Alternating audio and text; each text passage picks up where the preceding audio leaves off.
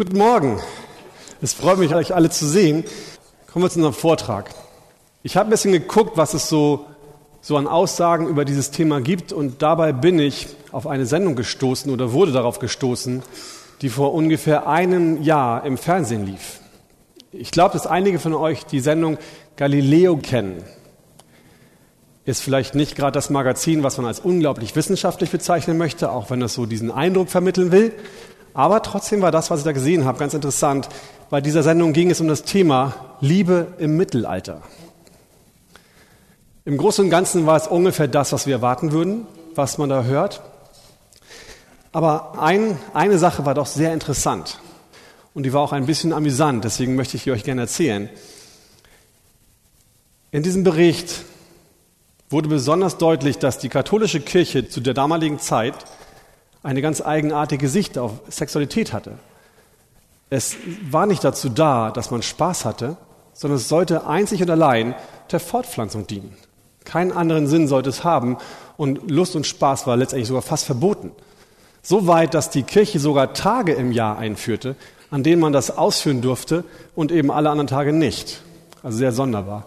Und als ob das nicht schon genug wäre, haben sie den gutgläubigen christlichen Paaren an die Hand gegeben, sich eine Art Nachthemd zu kaufen.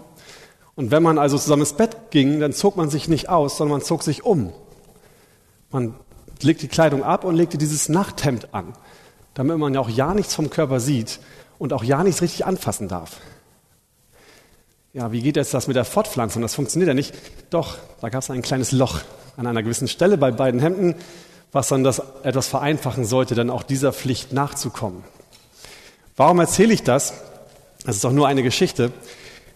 Aber es macht etwas deutlich, und zwar, dass die, dass die Menschen nicht nur heute sich mit diesem Thema beschäftigen, sondern eigentlich schon von jeher sich große Gedanken über das Thema Sexualität gemacht haben. Es war schon immer von großer Bedeutung für uns Menschen. Und der große Unterschied heute ist nur, dass es im Vergleich zu damals also damals wurde es im Kämmerlein verschwiegen und still besprochen und verhandelt, höchstens noch im Beichtstuhl. Auch im Beichtstuhl wurde es mit dem Priester ähm, besprochen.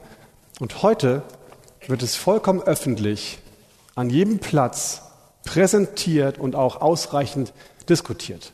Das ist der große Unterschied. Aber die Gedanken, die man sich gemacht haben, waren genau die gleichen früher. Und weil das offensichtlich ist, dass man sich viele Gedanken hat, gemacht hat und auch macht, möchte ich euch heute Morgen fragen, welche Gedanken habt ihr bei dem Thema? Was für Gedanken habt ihr euch gemacht, als ihr das Thema zum ersten Mal gehört habt? Sex, dein Gott, eine Gefahr oder ein Geschenk. Was ist euch da zum ersten Mal in den Kopf gekommen? Und genauso wie wir uns Gedanken machen, weil Gott uns so gemacht hat, dass wir darüber uns Gedanken machen, hat sich auch Gott darüber Gedanken gemacht. Gott ist nicht einer, der zu den Themen nichts zu sagen hätte. Wie sollte es auch anders sein, denn er hat uns gemacht. Wenn wir uns damit beschäftigen jetzt, was Gott in seinem Wort darüber gesagt hat, dann kann ich euch jetzt schon sagen, der Schluss wird sein, Sex ist ein Geschenk. Diese Aussage wie soll es auch anders zu erwarten sein, steht im Raum und bleibt auch bestehen. Was aber nichts daran ändert, dass Sex leider auch zu einem Gott werden kann und Sex auch genauso für Menschen eine Gefahr werden kann. Aber es sollte ein Geschenk sein. Falls einer von euch eine Bibel dabei hat und mitlesen möchte, dann kann er bitte jetzt einmal aufschlagen. Das erste Buch Mose, das Kapitel 2, ganz, ganz, ganz vorne die ersten zwei, drei Seiten der Bibel, also jedenfalls was die Schrift angeht, ohne Erklärung. Und dort die Verse 18 bis 25. Also 1. Mose 2, 18 bis 25. Und Gott der Herr sprach, es ist nicht gut, dass der Mensch allein sei. Ich will ihm eine Gehilfin machen, die ihm entspricht. Und Gott der Herr bildete aus dem Erdboden alle Tiere des Feldes und alle Vögel des Himmels und brachte sie zu den Menschen, um zu sehen, wie er sie wohl nennen würde. Und damit jedes lebendige Wesen den Namen trage, den der Mensch ihm gebe. Da gab der Mensch jedem Vieh und Vogel des Himmels und allen Tieren des Feldes Namen. Aber für den Menschen fand sich keine Gehilfin, die ihm entsprochen hätte. Da ließ Gott daher einen tiefen Schlaf auf den Menschen fallen und während er schlief, nahm er eine seiner Rippen und verschloss ihre Stelle mit Fleisch. Und Gott daher bildete die Rippe, die er von den Menschen genommen hatte, zu einer Frau und brachte sie zu den Menschen. Da sprach der Mensch, das ist endlich Gebein von meinem Gebein und Fleisch von meinem Fleisch. Die soll Männin heißen, denn vom Mann ist sie genommen. Darum wird ein Mann seinen Vater und seine Mutter verlassen und seiner Frau anhängen, und sie werden ein Fleisch sein. Und sie waren beide nackt, der Mensch und seine Frau. Und sie schämten sich nicht. Ich möchte gerne noch beten vorher. Herr, ich danke dir, dass wir die Möglichkeit haben, jetzt heute hier zusammen darüber nachzudenken, was du uns eigentlich gegeben hast. Herr, was das für eigentlich für eine Sache ist, die wir von dir bekommen haben, über die wir uns so freuen sollen und auch dürfen. Und ich weiß ja, dass, dass auch in meinem Herzen und in meiner Vergangenheit viele Sachen davon einfach falsch besetzt waren und ich in vielen Punkten nicht diese klare Sicht habe, die du hast, Herr. Und ich möchte dich bitten, dass du zuerst mir die Gnade schenkst, als deinem Diener das vernünftig rüberzubringen, den, Menschen, den, den Männern in diesem Raum das so zu erzählen, dass sie es verstehen können und dann uns allen die Gnade schenkst, Herr, das anzunehmen und diese Freude und diese Herrlichkeit zu sehen, die du da reingepackt hast. Herr, segne uns in dieser Zeit jetzt, Herr, und schenk uns offene Herzen und einen wachen Geist, Herr, um das alles zu verstehen, was du uns sagst. Amen. Ich möchte mit dem schönen Punkt beginnen. Das Schöne zuerst, gleich auspacken. Nicht noch lange warten. Sex, ein Geschenk. Hier im zweiten Kapitel des ersten Mose haben wir eine etwas detailliertere Betrachtung dessen, was eigentlich schon vorher bereits beschrieben worden ist. Gott hat sich schon gleich zu Beginn, deswegen sagte ich es auch gerade auf den ersten paar Seiten seiner, seines Wortes, gleich zu Beginn der Schöpfung Gedanken gemacht über uns Menschen und auch über die Sexualität des Menschen. Und weil Gott sich Gedanken gemacht hat, sollten wir jetzt auch die Gedanken machen darüber, damit wir, ja was? Warum eigentlich? Warum sollen wir uns Gedanken machen, was daran gut oder schlecht ist? Und warum sollen wir in die Bibel reingucken, um, um da was zu sehen?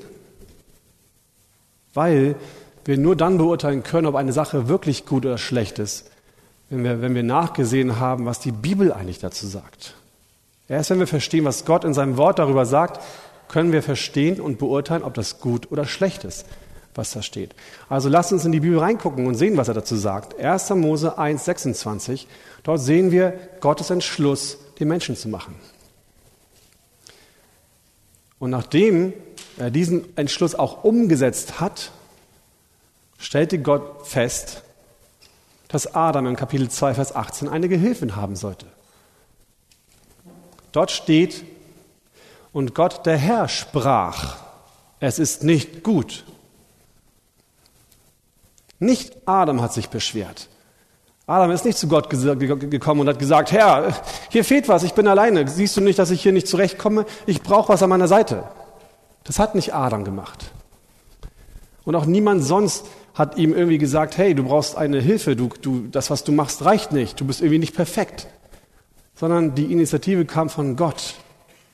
Gott hat angefangen, Gott sprach. Erst es sollen Menschen gemacht werden und dann sprach Gott, Adam braucht eine Hilfe. Es war Gottes Entscheidung, dass er tätig werden wollte. Und was Gott auch noch gesagt hat, das lesen wir schon im 1. Mose 1, 31, und Gott sah alles, was er gemacht hatte, und siehe, es war sehr gut. Gott war nicht nur der, der sprach, dass es so sein soll, er war auch noch da, der, der beurteilt hat, dass es alles ziemlich gut war. Ziemlich gut? Nein, sehr gut war. Jetzt mag es vielleicht klar sein, ähm, dass es eine gute Idee war und auch richtig war, eine Gehilfin zu schaffen. Aber warum nicht, warum gerade eine Frau? Vielleicht würde manch einer von euch hier in diesem Raum widersprechen und sagen, Herr, das war keine gute Idee, dass du mir eine Frau gegeben hast. Und das meine ich nicht unbedingt nur als Scherz, äh, manchmal ist das Denken vielleicht doch so da. Warum eine Frau? Warum diese Frau? Ich habe so viel gelitten unter ihr. Warum eine Frau? Und wenn wir uns diesen Text nochmal genauer angucken, dann sehen wir auch, dass das gar nicht der erste Schritt war von Gott. Zuerst hat Gott eine ganze Reihe von Tieren gemacht und sie zu Adam gebracht und gesagt, komm mal Adam, wie nennst du das? Was hältst du davon? Das ist in Vers 20. Und Adam sah die ganzen Tiere und hat, sie, hat ihnen Namen gegeben und was stellt er fest? Nee, da ist nichts dabei, was, was zu mir passt. Gott, nichts, was ich hier irgendwie jetzt als Gehilfe haben könnte. Nicht mal der Hund, beziehungsweise damals der Wolf, den du hier hingestellt hast, ist irgendwie die richtige Hilfe für mich. Das reicht nicht. Das ist nicht das, was ich so empfinde. Warum?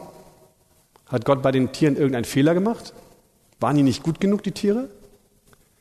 Woran liegt es, dass Adam von den ganzen Tieren nicht eins fand, was ihm eine Gehilfin sein konnte? Der Grund darin liegt dort, dass Gott den Menschen, uns Menschen, jeden von uns hier, ganz speziell geschafft, gemacht hat. Wir sind eine ganz spezielle Schöpfung von Gott. Im 1. Mose 1, 26 steht, und Gott sprach, das hatten wir schon, lasst uns Menschen machen nach unserem Bild, uns ähnlich. Gott hatte nicht, nicht entschieden, dass der Mensch irgendwie gemacht werden sollte, irgendein hübsches Bild mit irgendwelchen bestimmten Eigenschaften, sondern Gott hat entschieden, dass er Adam und somit auch uns nach seinem Bild schafft. So hat er das gemacht. Er hat es nach seinem Bilde geschaffen, nach seinem Ebenbild. Und daher war es kein Wunder, dass Adam unter all den wunderbar geschaffenen Tieren, die, die Tiere waren perfekt. Wenn wir uns heute im Tierreich umsehen, dann sehen wir, dass es dort unglaublich viele wunderschöne Tiere gibt. Aber nicht eines von diesen Tieren war geeignet, Adam das an der Seite zu sein, was er brauchte. Adam brauchte, weil er eben ein, ein Spiegel Gottes war, an seiner Seite etwas, was genauso Gott widerspiegelte wie er. Das war der Grund, warum keines der Tiere passte. Gott hat in sich eine wunderbare, perfekte Einheit. Vater, Sohn, Heiliger Geist bilden eine Gemeinschaft, die in sich perfekt ist. Es gibt nichts, was eine bessere, tiefere Bindung ausdrücken könnte als die Dreieinigkeit. Und nur dann können wir diese Einheit ansatzweise widerspiegeln, wenn wir etwas haben, was genauso wie wir dem Bild Gottes entspricht. Also musste was her, was besser zu Adam passte. Vorher konnte Adam eben nicht glücklich werden. Bevor er nicht diesen Partner hatte, diese Partnerin hatte, konnte er einfach nicht Gott widerspiegeln, nicht glücklich werden. Und als Gott dann Eva gemacht hatte und Gott Eva zu Adam brachte, da müsst ihr mal im Vers 23 nochmal gucken, was er da eigentlich gesagt hat. Da sprach der Mensch, das ist endlich, endlich ist hier jemand, der so ist wie ich. Endlich ist hier Gebein von meinem Gebein. Endlich hatte Adam jemanden, der zu ihm passte. Endlich hatte er seine Gehilfin gefunden. Die ganze Zeit bei jedem Tier, und es waren nicht wenige, es waren viele, immer wieder die Frage, ist das eine Gehilfin? Ist das, passt das zu mir? Kann das mir helfen? Und die ganze Zeit immer wieder, nein, das passt nicht, nein, das auch nicht, nein, das nächste auch nicht. Und dann kommt Eva und endlich war die da, die zu ihm passen konnte eine Frau, die Männin hieß. Und Adams Freude darüber war riesig. Adam hat sich riesig gefreut. Offensichtlich war Eva, so hieß diese Männin, ein Geschenk für Adam. Sonst hätte er sich wohl kaum so gefreut. Gut, das kann man noch nachvollziehen. Gehilfin, Freude, toll, mein Partner, jetzt kann ich Gott besser widerspiegeln. Aber was hat das jetzt damit zu tun, dass gerade Sexualität ein Geschenk Gottes ist. Wie können wir das daraus entnehmen? Ich habe bereits gesagt, dass die Beziehung zu der Gehilfin, Adams Beziehung zu seiner Gehilfin, soll Gottes Ebenbild widerspiegeln. Jeder von uns weiß, und gerade die, die auch einen, einen guten Freund haben, dass eigentlich ein Freund oder auch andere Menschen eine ziemlich gute Hilfe sein können. David und Jonathan in der Bibel, offensichtlich ist es, dass die beiden sich sehr gut verstanden und auch David eine sehr gute Hilfe in Jonathan hatte. Also das kann es ja wohl nicht sein. Das alleine reicht nicht. Und wir sind durchaus in der Lage, auch zu anderen Menschen eine sehr tiefe Beziehung aufzubauen. Das geht. Also auch in dem Punkt kann es wohl nicht begründet sein, dass jetzt gerade der Sex das Geschenk ist, was Gott gemacht hat. Es ist unbestritten schön, wenn man Gemeinschaft hat mit Freunden. Es ist auf jeden Fall gut, wenn wir gute Freunde haben und mit ihnen eine tiefe Beziehung haben. Aber so schön es auch ist, wir können mit diesem Freund und sollen mit diesem Freund auch niemals eine so tiefe Beziehung haben, wie es zu einer Ehefrau möglich ist. Der Beziehung in einem Ehepaar ist etwas vorbehalten, was wir zwischen Freunden nicht haben, nämlich Sexualität. Vers 24 zeigt uns, warum. Und sie wurden ein Fleisch oder sie, sie werden ein Fleisch sein. Dieses ein Fleisch werden, das ist genau das, was zwischen Mann und Frau passiert, wenn sie zusammen sexuell aktiv werden. Das ist das, was Gott meint mit ein Fleisch werden. Das ist das, wenn, wenn ein Mann und eine Frau zusammen schlafen, was eine so tiefe Bindung ausmacht, was eine so tiefe Vereinigung erzeugt, wie sie, wie sie mit keinem anderen Menschen möglich ist. Mit niemand anderem auf dieser Welt sind wir in der Lage, eine so tiefe, so innige und so dadurch Gott widerspiegelnde Beziehung einzugehen, wie mit der Ehefrau, mit der wir zusammen im Bett sind. Das geht nicht anders. Und das ist allein der Grund, warum Sexualität ein Geschenk ist. Es ist ein Geschenk, weil Gott dadurch uns eine Möglichkeit gibt, ein bisschen mehr zu erfahren, wie die Gemeinschaft zwischen in, in der Dreieinigkeit ist.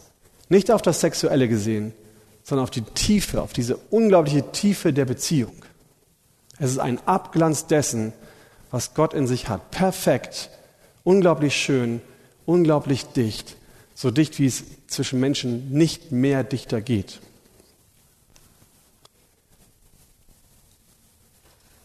Ich hoffe, dass ihr ungefähr nachvollziehen könnt jetzt aus dem Mose, dass das so ist. Dass eben Sexualität ein Geschenk ist. Es ist ein von Gott gegebenes Geschenk. Aber sagt die Bibel denn auch etwas aus, was es so praktisch ausmacht? Erfahren wir in der Bibel auch etwas, wie das denn, wie dieses gute Geschenk denn auch in der Praxis aussehen kann? Und tatsächlich ist das so. Sonst würde ich auch nicht so fragen. Es gibt tatsächlich Dinge, die die Bibel ganz klar dazu sagt. Und hier einige Aussagen. Die erste, Sex sollte limitiert sein. Gott hat uns als sexuelle Wesen geschaffen. Daraus folgt automatisch, wenn wir so gemacht worden sind, dann haben wir auch ein Verlangen danach. Und das, das weiß, glaube ich, jeder von uns. Wir haben ein Verlangen nach, die, danach, dieses Bedürfnis auch auszuleben. Aber genauso wie, wie für alle anderen Sachen auch, gilt für die Sexualität, dass nur weil wir das Verlangen haben, nur weil Gott ein Bedürfnis geschaffen hat, heißt das nicht automatisch, dass wir es immer und überall ausleben sollen. Es gibt sehr wohl Gründe, die dafür sprechen, wenn ich sage, ich möchte es aber, mir trotzdem zu sagen, ich tue es aber nicht. Paulus sagt uns im 1. Korinther 6, Vers 12, alles ist mir erlaubt, aber ich will mich von nichts beherrschen lassen. Wenn ich mein Bedürfnis nicht im Griff habe, dann hat es mich im Griff.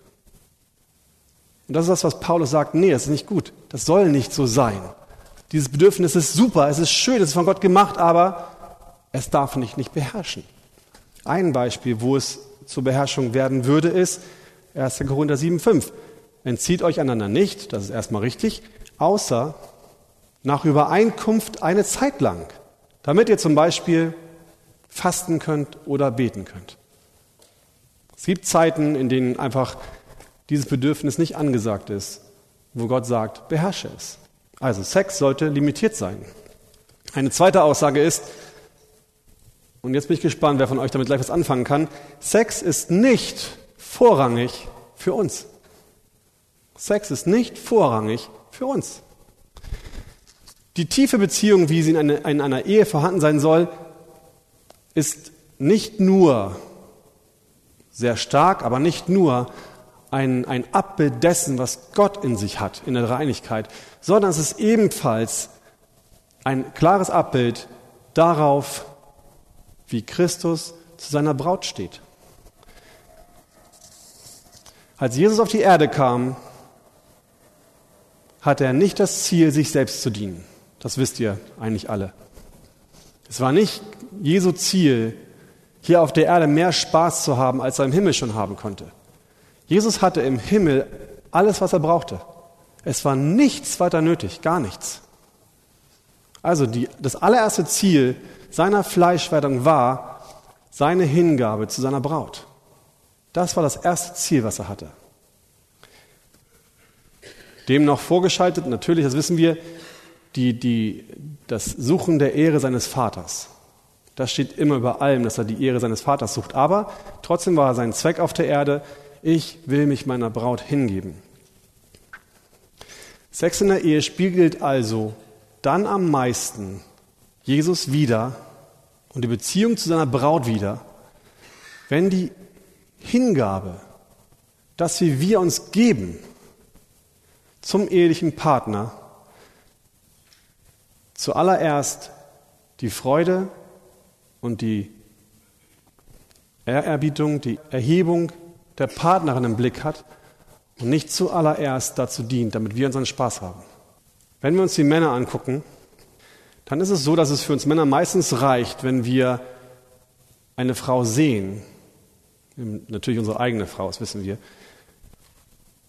ohne Kleidung, damit es uns erregt.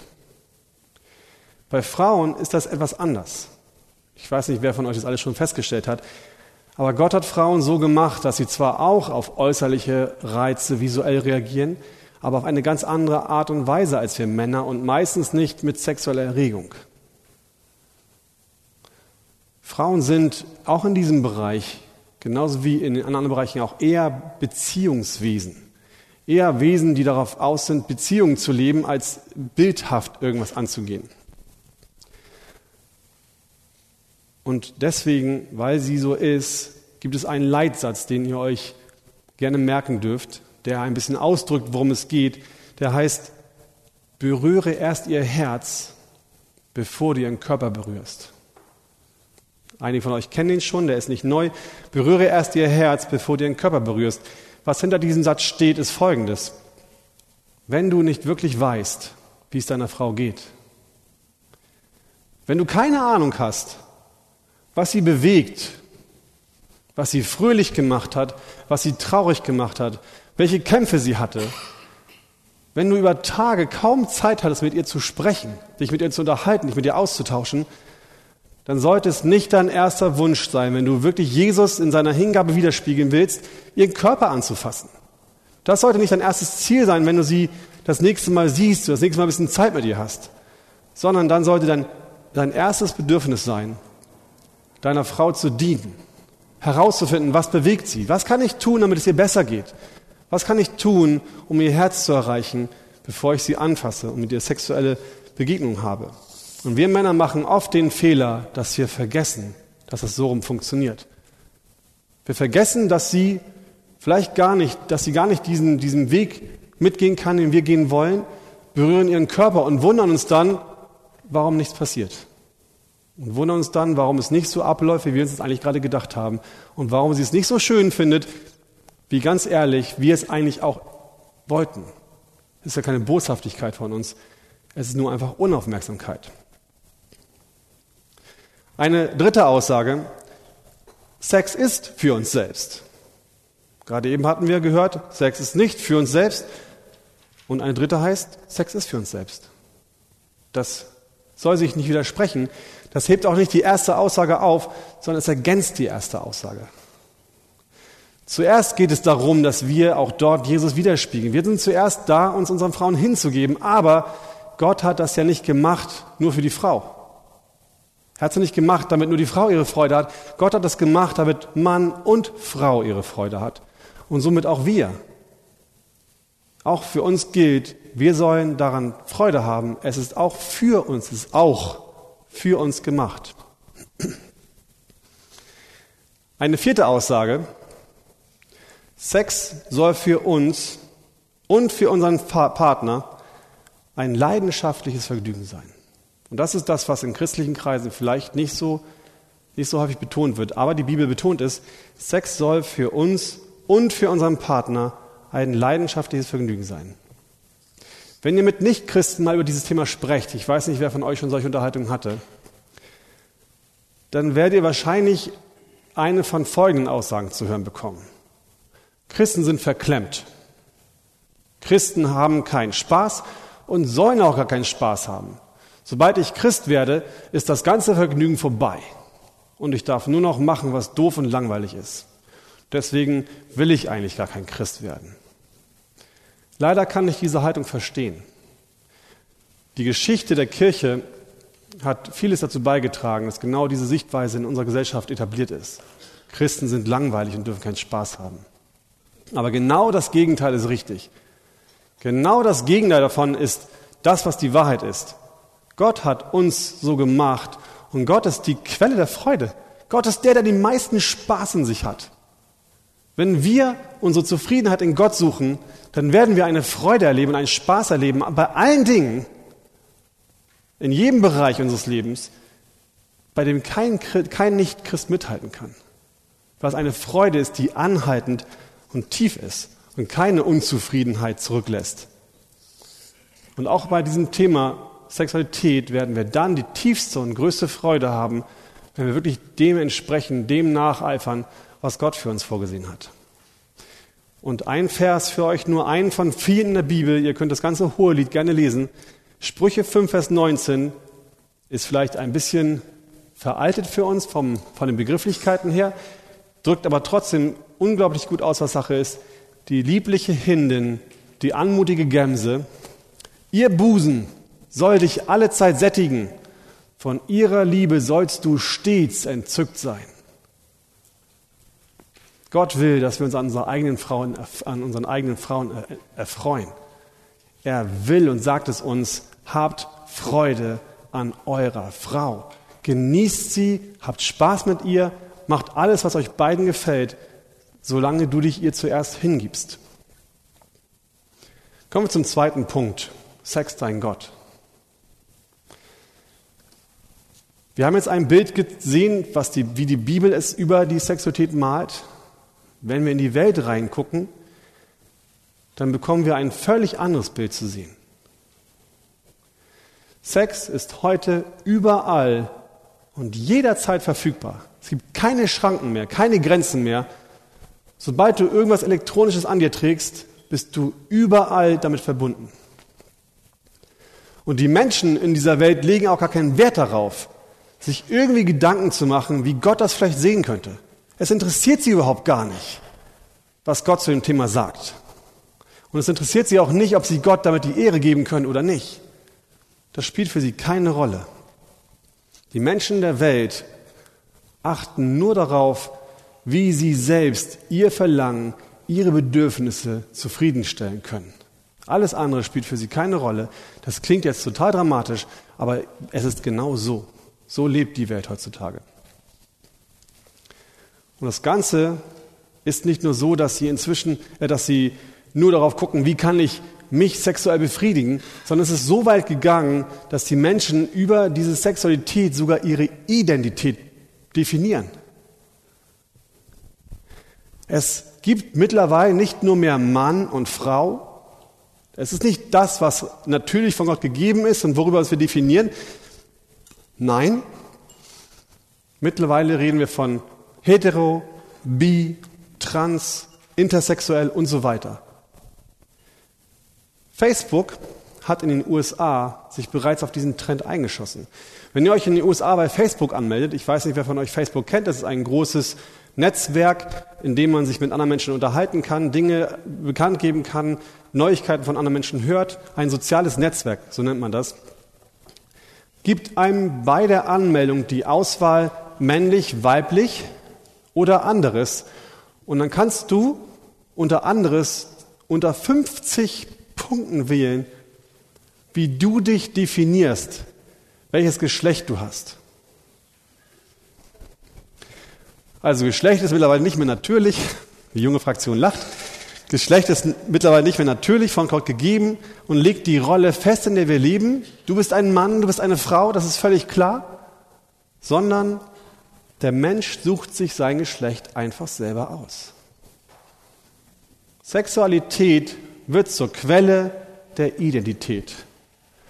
Und was Gott, was, was der Mensch hier macht, nicht mehr, als dass er wieder Gott vom Thron schubst, auch in diesem Punkt, Gott nicht als den akzeptiert, der entscheidet, wer, was du wirst, Mann oder Frau, sondern er schubst ihn vom Thron und sagt, ich setze mich hin und ich überlege mir selbst, was ich sein möchte. Es ist meine Entscheidung, ich bin mein eigener Gott. Ich bin es, der mein Geschlecht bestimmt. Nun, was hat das mit uns zu tun? Kein echter Christ, keiner von uns, der Gott wirklich nachfolgen wird, will, wird sich die Frage stellen, ob es eigentlich wirklich richtig ist, dass Gott ihn als Mann gemacht hat. Aber das ist ja nur das Ende. Das ist ja nur ein, ein weiteres Extrem des Ganzen. Denn wiederum wird keiner von uns oder vielleicht kaum einer von uns von sich behaupten können, er hätte sich noch nie selbst befriedigt oder er hat noch nie einer Frau nachgesehen und dabei falsche Gedanken gehabt oder er hätte sich noch nie eventuell sogar nackte Bilder angeguckt von Frauen und auch dabei falsche Gedanken gehabt. Manchmal ist es so, dass wir zu Beginn dieser des Ganzen vielleicht nicht mal richtig bemerken, was wir eigentlich tun. Manchmal bemerken wir diesen Götzendienst gar nicht, wenn wir anfangen damit. Und dass wir ja letztendlich auch welche werden, die Gott vom Thron schubsen und sich selbst dahinsetzen. Aber hört mal, Götzendienst beginnt bereits, wenn man anfängt, etwas oder jemanden höher zu achten als Gott selbst, sodass man Gottes Wegen nicht mehr freudig folgen möchte, sondern sich von Gott abwendet zu etwas oder anders jemand oder zu etwas anderem hin, um diesem oder dieser dann zu folgen. Verstehen wir es richtig? Götzendienst ist, wenn Gott uns bittet, etwas zu tun oder auch zu lassen und wir sagen, nein, Gott, ich will das aber tun, ich will es nicht lassen. Das ist Götzendienst, weil wir nicht mehr bereitwillig ihm folgen.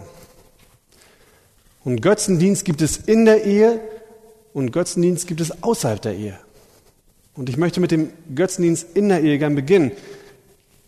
Denn wenn du verheiratet bist und wenn du deine Frau liebst und wenn du dir keine Bilder anguckst und auch keinen anderen Frauen hinterher guckst, so kannst du auch dann Götzendienst betreiben.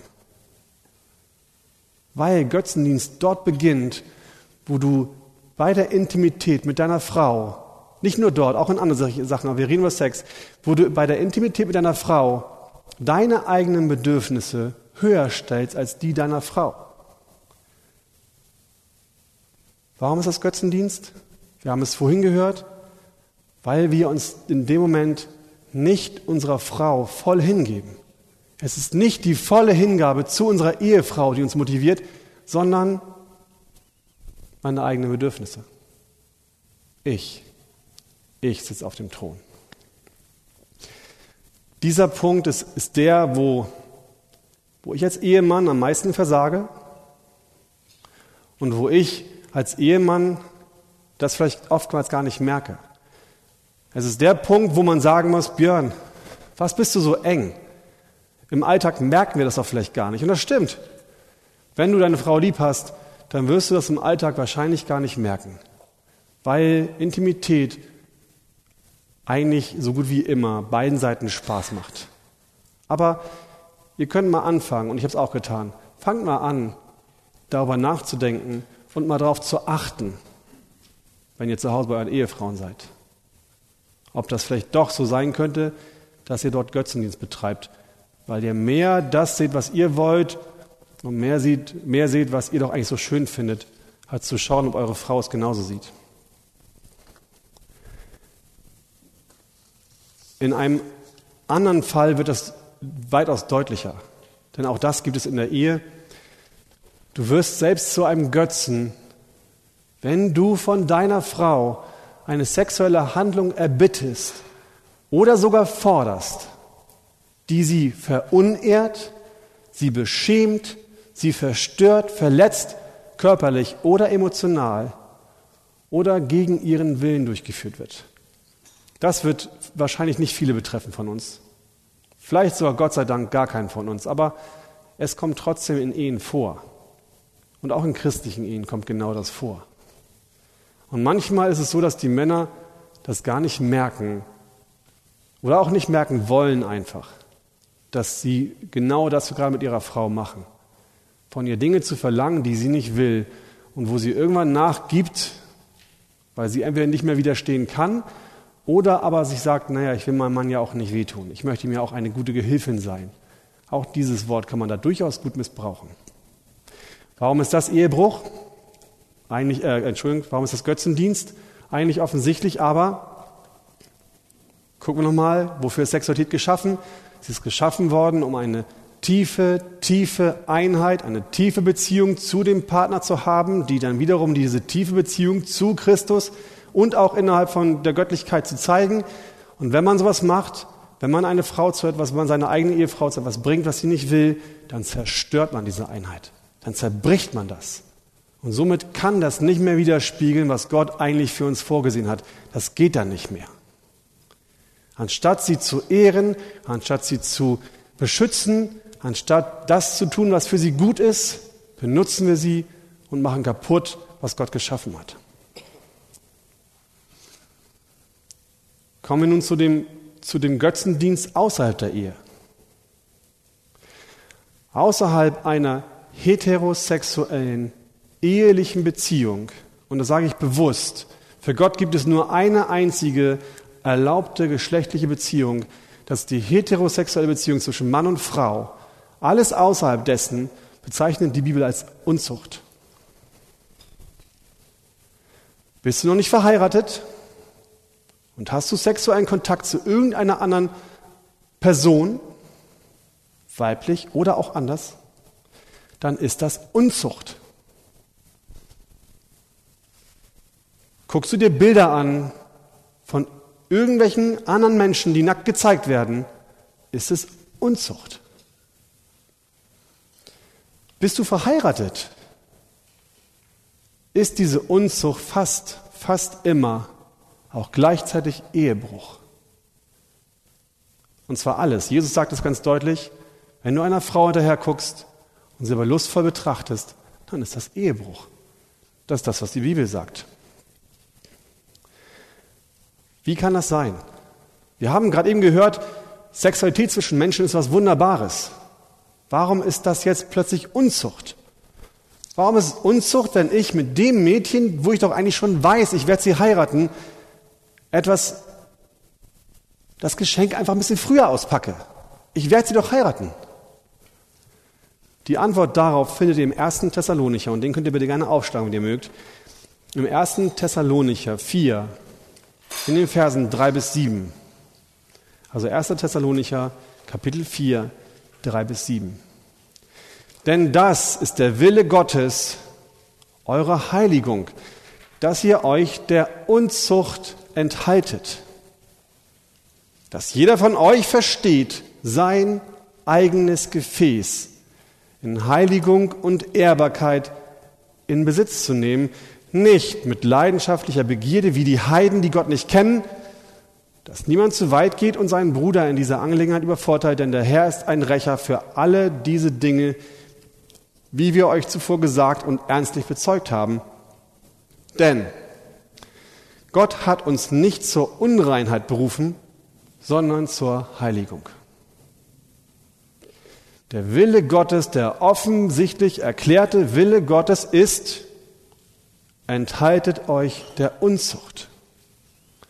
Gott möchte einfach nicht, er sagt es in seiner Heiligkeit, in seinem Recht darüber zu bestimmen, über seine Schöpfung zu regieren. Gott will es nicht, dass wir vor der Ehe oder außerhalb der Ehe irgendetwas mit Sex zu tun haben. sei es in Gedanken oder auch in der Tat. Und ein kleiner Grund kommt schon, auf dass jeder von euch verstehe, sein eigenes Gefäß in Heiligung und Ehrbarkeit in Besitz zu nehmen. 1. Korinther 6, Vers 18, also 1. Korinther 6, Vers 18, flieht die Unzucht, jede Sünde, die ein Mensch sonst begeht, ist außerhalb des Leibes. Wer aber Unzucht verübt, sündigt an seinem eigenen Leib. Unzucht beschmutzt unseren Leib. Unzucht macht uns dreckig vor Gott und vor unserem Partner. Und zwar nicht, vor, nicht nur vor dem Partner, den wir gerade schon haben, nicht von der Ehefrau, die Gott uns an die Seite gestellt hat, die wir eigentlich voller Hingabe lieben sollen, die wir eigentlich beschützen und ehren sollen, sondern auch vor der Partnerin, die bei den meisten von euch, die ihr noch keine habt, irgendwann einmal kommen wird. Ihr beschmutzt euren Leib, ihr macht euch dreckig und geht so auf die zukünftige Ehefrau zu. Und sie übrigens auf euch, wenn es auf der Seite auch nicht sauber läuft.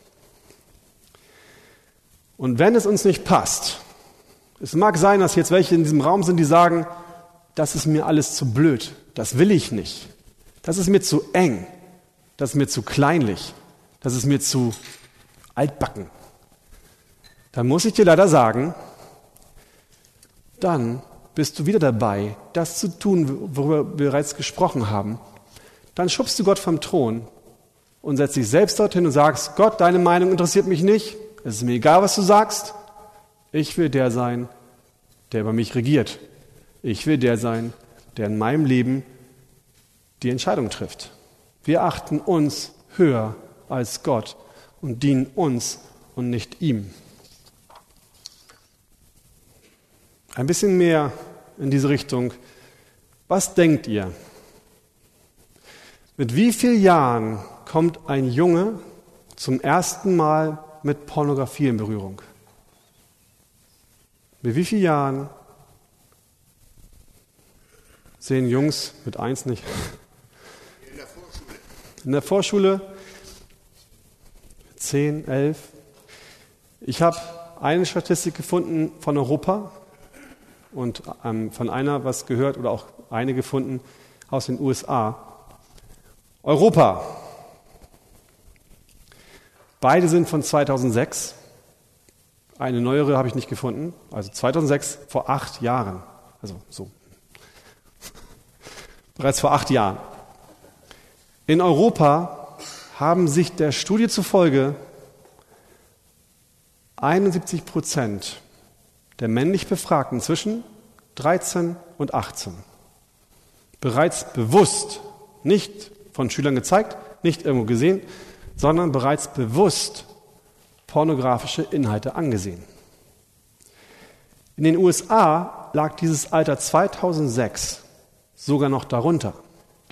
Dort kamen Jungen mit durchschnittlich elf Jahren bereits mit Pornografie in Verbindung.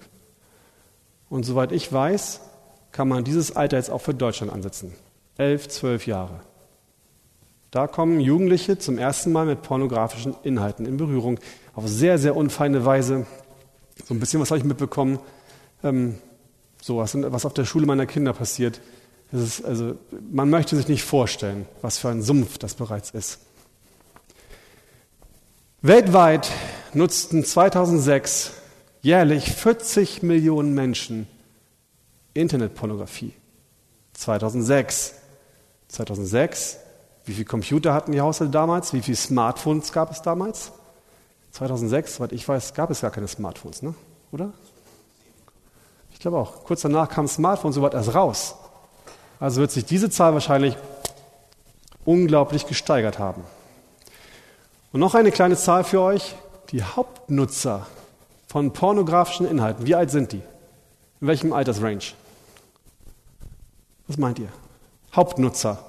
Das, also, das geht bis 80, ne? Also, das Ende ist offen. Aber Hauptnutzer. 12 bis 17. 12 bis 17 Jahre sind die Hauptnutzer der Pornografie. Konsum von Pornografie hat bittere Folgen.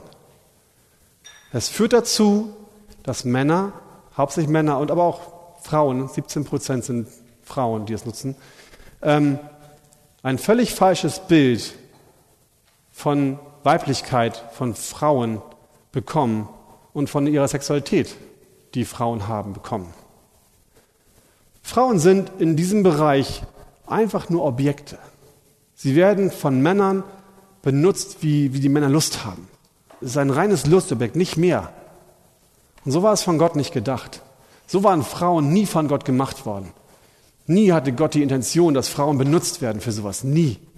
Er hat sie immer als wertvolle Gehilfin geschaffen, von Anfang an, die mit dem Mann zusammen diese wunderbare Einheit Gottes widerspiegeln sollten. Er hat sie, und deswegen auch der Vers von Gott eben, Gott hat eine, hat eine Frau geschaffen als ein ehrenvolles Gefäß, als etwas, was der Mann in Ehre und Heiligkeit in Besitz nehmen soll und nicht, was er für irgendwas benutzen soll. Falls du dich jetzt fragst, Björn, warum erzählst du mir das? Was hat das mit mir zu tun? Was soll ich darüber wissen? Warum, was interessieren mich die Zahlen aus der weltlichen Pornografie? Da muss ich dir sagen, eine ganze Menge. Das hat eine ganze Menge mit uns zu tun. In einer Weise deswegen, weil, wie ich auch sehe, ganz viele Männer hier sitzen, die entweder Kinder haben, die im Alter zwischen 11 und 18 sind, oder aber die Enkelkinder haben, die irgendwann oder bereits zwischen 11 und 18 Jahre alt sind. Das ist der Grund, warum es euch, das ist der Grund, warum es mich betrifft. Mein Jüngster ist sieben, mein Ältester ist 16. Drei davon sind im Bereich von 11 bis 18. Es geht mich was an, weil es meine Kinder was angeht. Auf eine andere Art und Weise deshalb, weil, und jetzt hört gut zu, weil 75 Prozent aller Pastoren sagen, dass Pornografie der, die schlimmste Ursache ist für Zerbruch von Ehen und Familien in den Gemeinden. 75 Prozent der Pastoren sagen, in ihren Gemeinden ist das der Grund, Hauptgrund Nummer eins, dass Ehen zerstört werden und Familien zerbrechen.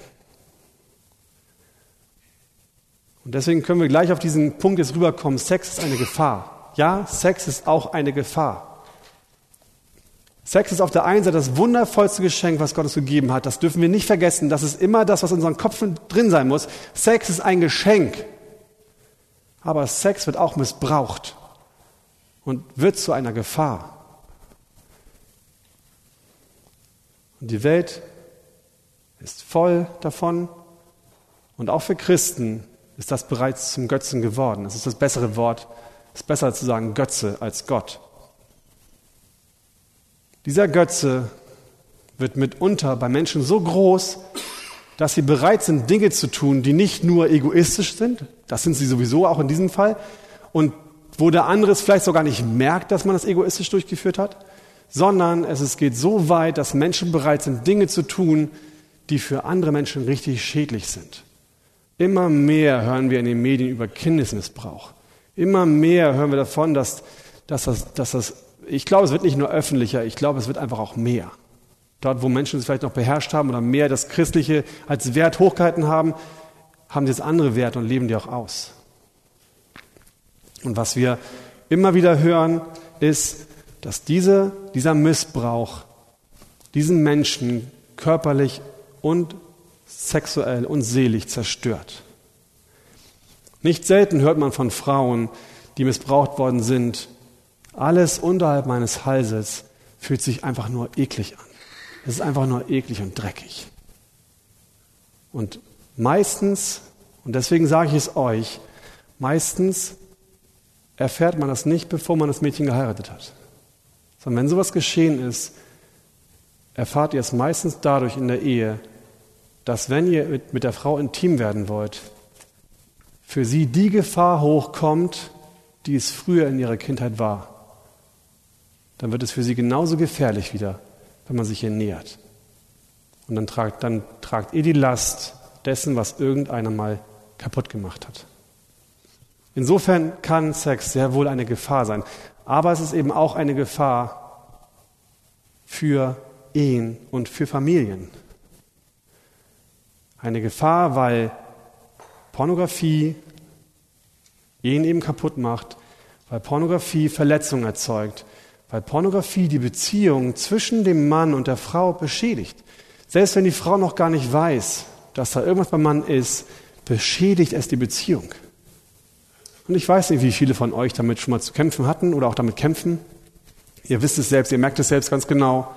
Da ist was zwischen dir und deiner Frau, was euch hindert, mit ihr diese tiefe Einheit auszuleben, die wir eigentlich haben sollen mit ihr. Ich bin noch nicht so lange hier in der Arche im Dienst, das wisst ihr. Ich bin erst jetzt im Januar seit zwei Jahren im Dienst, im vollzeitigen Dienst. Aber was ich schon mitbekommen habe, auch in der Arche, außerhalb oder aber auch in der Arche, was, was da kaputt gegangen ist, das ist unglaublich. Aber was ich auch mitbekommen habe, ist, dass Gott geheilt hat. So tief der Zerbruch war, so schlimm es war, was da passiert, das waren wirklich, wirklich schlimme Sachen. So schlimm es war, was da passiert ist, Gott hat das wirklich geheilt. Nicht nur zugedeckelt, nicht nur Decke rüber und nicht mehr reden, sondern wirklich Verletzungen geheilt, Ehen repariert, Familien gerettet. Und das ist der Punkt, den ich jetzt noch die letzten zehn Minuten euch mitgeben muss. Und er trägt die Überschrift Jesus, unsere Hoffnung im Kampf um Reinheit.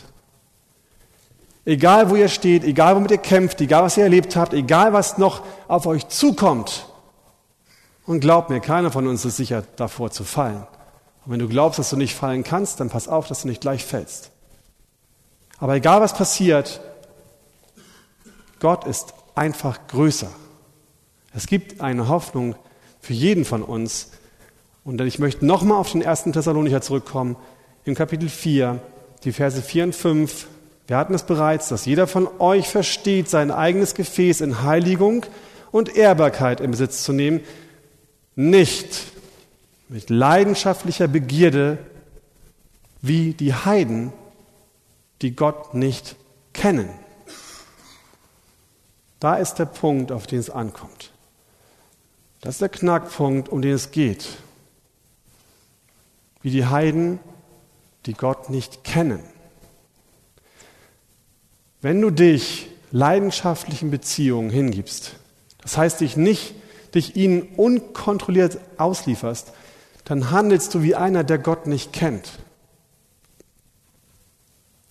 Ein Nichtchrist mag jetzt sagen, das ist totaler Quatsch.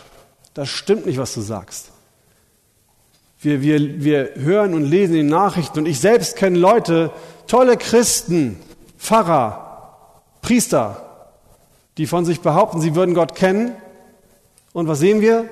Katholische Kirche, Kindesmissbrauch, Christen lassen sich scheiden, Pfarrer lassen sich scheiden. Also, ist doch Quatsch, dass die, die Gott kennen, das nicht haben. Hier müssen wir aufpassen. Ich will nur eine Richtung aufzeigen, in die wir aufpassen müssen nämlich die, dass wir sehr deutlich unterscheiden müssen zwischen ich weiß etwas von ihm und ich kenne ihn wirklich. Es gibt ganz, ganz, ganz viele Leute, die wissen viel von Jesus. Es gibt ganz viele Theologen, Geistliche, Lehrer an den Universitäten und Sektenführer, die unglaublich viel von Jesus wissen. Aber keiner von ihnen, keiner kennt ihn wirklich. Keiner kennt Jesus. Nur die, die wirklich wiedergeboren sind, können Gott überhaupt wirklich kennenlernen. Warum ist es gerade dieses Kennen von Gott so wichtig? Warum, warum hacke ich jetzt auf diesen kleinen Teil, diesem Vers rum? Zwei Gründe dafür. Unser Körper und die Sexualität wurden geschaffen, um Gott damit zu ehren und seine Heiligkeit wiederzuspiegeln. Wir hatten es zu Beginn. Wie sollten wir dieses Ziel erreichen? Welche Möglichkeit haben wir, das zu schaffen? Wenn die Motivation ein sexuell reines Leben zu führen, nicht davon kommt, dass wir Gott kennengelernt haben, wirklich kennengelernt, und durch dieses Wissen über ihn Veränderung erfahren, wie dann?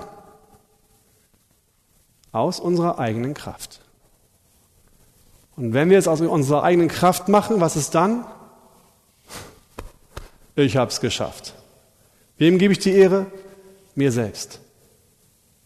Ich glaube nicht, und das wissen wir eigentlich ganz genau, dass Gott auch nur irgendetwas daran liegt, dass wir uns selbst die Ehre geben können für einen Lebensstil, der ihm gefällt.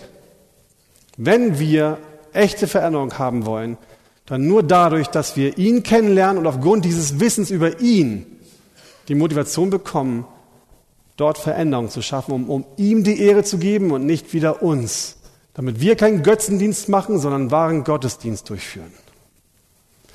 Ein zweiter Grund, wer Gott nicht kennt, der kann keine echte Erkenntnis über Sünde und Buße haben. Wer Gott nicht kennt, kennt auch keine wahre Buße. Wenn wir Gott in seiner Heiligkeit nie kennengelernt haben, dann werden wir auch keine Ehrfurcht vor ihm haben. Und die Kraft, die wir dann ausüben, um selbst vielleicht ein bisschen besser, ein bisschen heiliger zu leben, wenn überhaupt wir es schaffen, ähm, kommt nicht aus ihm, sondern irgendwo anders her und wird nur mäßigen Erfolg haben, wahrscheinlich sogar gar keinen Erfolg. Also, Gott kennen heißt echte Veränderung haben. Und was ist es, was wir über Gott wissen müssen? Was ist es, was wir kennen können über Gott, was uns wirklich voranbringt? Drei Punkte zum Schluss darüber oder dazu. Kenne Gott in seiner Langmütigkeit. Kenne Gott in seiner Langmütigkeit. Im ersten Vers des vierten Kapitels vom ersten Thessalonicher steht, weiter nun, ihr Brüder, bitten und ermahnen wir euch in dem Herrn Jesus, dass ihr in dem noch mehr zunehmt was ihr von uns empfangen habt, nämlich wie ihr wandeln und Gott gefallen sollt. Paulus beginnt das Kapitel mit einem Lob der Gemeinde in Thessalonich. Bevor er sie in den nachfolgenden Versen, die wir gelesen haben, ermahnt, sagt er ihnen erstmal, es ist schon so toll bei euch. Es sieht doch schon so gut aus. Ihr seid doch schon so weit vorangekommen. Was Paulus damit zeigt, ist, wir haben keinen 100% Gott. In dem Sinne, dass er nur dann mit uns zufrieden ist, wenn wir hundertprozentig eine Sache lassen oder hundertprozentig eine Sache tun. Gott ist mit uns schon weit vorher barmherzig und zufrieden, wenn er sieht, dass wir auf dem Weg sind. Gott sieht, was wir bereits gemacht haben. Gott sieht bei jedem Einzelnen von euch, seinen Weg mit ihm. Bei jedem von euch, der Gott lieb hat und der mit ihm wandelt, sieht er schon, was ihr gemacht habt. Er ist geduldig, er ist barmherzig. Er sagt nicht, du bist immer noch nicht so weit, jetzt sieh endlich zu, ich bin überhaupt nicht zufrieden mit dir. Sondern er sagt, hey, du bist schon so weit gekommen, du bist auch schon so gut auf dem Weg gewesen. Ja, du bist gefallen. Ja, du hast gestern nachgeguckt, ich weiß, egal du stehst jetzt auf, du hast mir gesagt, es tut dir leid. Steh auf, stell dich hin und jetzt geh weiter. Mach weiter. Hör auf, dir leid zu tun. Hör auf, zurückzugucken. Guck auf mich und geh voran. Dein Weg ist gut. Ich bin zufrieden mit dir, wenn du auf dem Weg bist. Ich erwarte nicht, dass du hundertprozentig alles schon getan hast. Ich erwarte, dass du mir nachfolgst. Geh. Der zweite Punkt ist, nicht nur die Barmherzigkeit, sondern auch kenne die Kraft, die Gott hat. In dem Kapitel vor dem vierten Kapitel, also Kapitel 3 des ersten Thessalonicher, in Versen 12 bis 13 lesen wir ein Gebet des Paulus für seine Gemeinde. Dort betet er, euch aber lasse der Herr wachsen und überströmend werden in der Liebe zueinander und zu allem, gleich wie auch wir sie zu euch haben, damit er eure Herzensstärke und sie untadelig sein in Heiligkeit vor unserem Gott und Vater bei der Wiederkunft unseres Herrn Jesus Christus mit allen seinen Heiligen. Seht ihr das, was Paulus betet?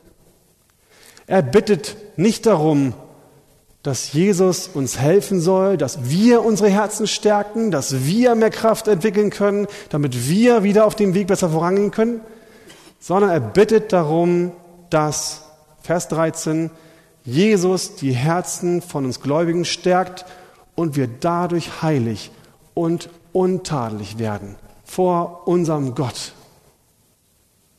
Keiner von uns muss selbst die Kraft aufbringen, um das zu leisten, was Gott erwartet.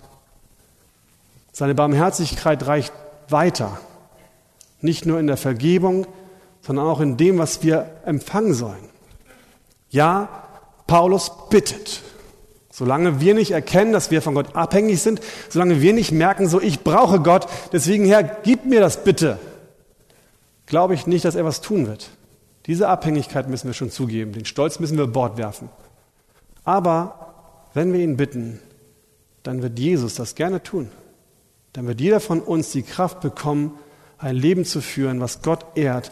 Und die Folge davon wird unglaubliche Zufriedenheit und Freude sein in allen Dingen. Mit der eigenen Ehefrau, ohne eine Frau, beim Warten auf eine Frau, in allen Dingen. Er ist der, der uns helfen wird, das zu tragen und zu schaffen. Und als drittes, kenne den Wert, kenne die Kostbarkeit, kenne das Vergnügen, das Gott für uns ist. Das ist eine ganz simple, einfache Wahrheit. Wir rennen immer genau dem hinterher, was wir als wirklich wertvoll, als wirklich kostbar kennen. Wir sind immer auf dem Weg, dem nachzueifern, was wir als das Beste und Wertvollste für uns erkannt haben. Wir Menschen sind Anbeter. Wir Menschen brauchen Idole, wir Menschen suchen uns Idole, wir rennen unseren Idolen hinterher. So sind wir gemacht. Wir sind Anbeter. Jeder von euch ist ein Anbeter. Die Frage ist nur, was betest du an? Und wenn du nicht erkannt hast, wie wertvoll Jesus wirklich ist, wie sollst du ihn dann wirklich anbeten? Christus ist die kostbarste, die großartigste, die schönste Person im ganzen Universum. Er ist das Allerbeste, was uns jemals passieren konnte. Und ich glaube, dass jeder von euch, der Christus auch nur ein bisschen kennengelernt hat, mir dazu stimmen wird. Auch wenn das vielleicht im Alltag manchmal untergeht. Aber diese Wahrheit wird jeder von euch bestätigen können. Und er ist, er ist die Quelle, so sind wir gemacht worden. Er ist die Quelle und das Ziel aller Freude, die es gibt. Psalm 16, Vers 11. Du wirst mir den Weg des Lebens zeigen, vor deinem Angesicht sind Freude in Fülle, liebliches Wesen zu deiner Rechten ewiglich. Psalm 37, 4. Und habe deine Lust am Herrn, jetzt kommt ein Versprechen, habe deine Lust am Herrn, so wird er dir geben, was dein Herz begehrt. Wenn Gott an erster Stelle ist, warum sollte er uns nicht alles geben? Warum sollte der, der, der alles geschaffen hat, in seiner Vielfältigkeit, seiner Reichhaltigkeit und in seiner Empfindung, wir sind Wesen Gottes, eure Empfindung, eure Gefühle, der Spaß, die, all das, was uns, unsere Emotionen, das hat Gott gemacht. Er hat es auch nicht gemacht, um uns zu ärgern. Er hat es auch nicht gemacht, um zu sagen, guck mal, jetzt heiz dich mal richtig auf und sieh zu, wie du damit umgehen kannst. Sieh zu, wie du damit fertig wirst. Nein, er hat es uns gegeben, weil er will, dass wir es genießen aber in einer Art und Weise, wie er es festgelegt hat. In einer Art und Weise, die wirklich gut ist. Wenn Jesus für dich wirklich der allergrößte Schatz wird und in deinem Leben seine Freude die größte Bedeutung gewinnt, dann wird es dir nicht so schwer fallen, dann wird es sogar leicht für dich werden. Alle anderen Vergnügungen, wo Gott sagt, nicht für dich, noch nicht für dich oder gar nicht für dich, links liegen zu lassen.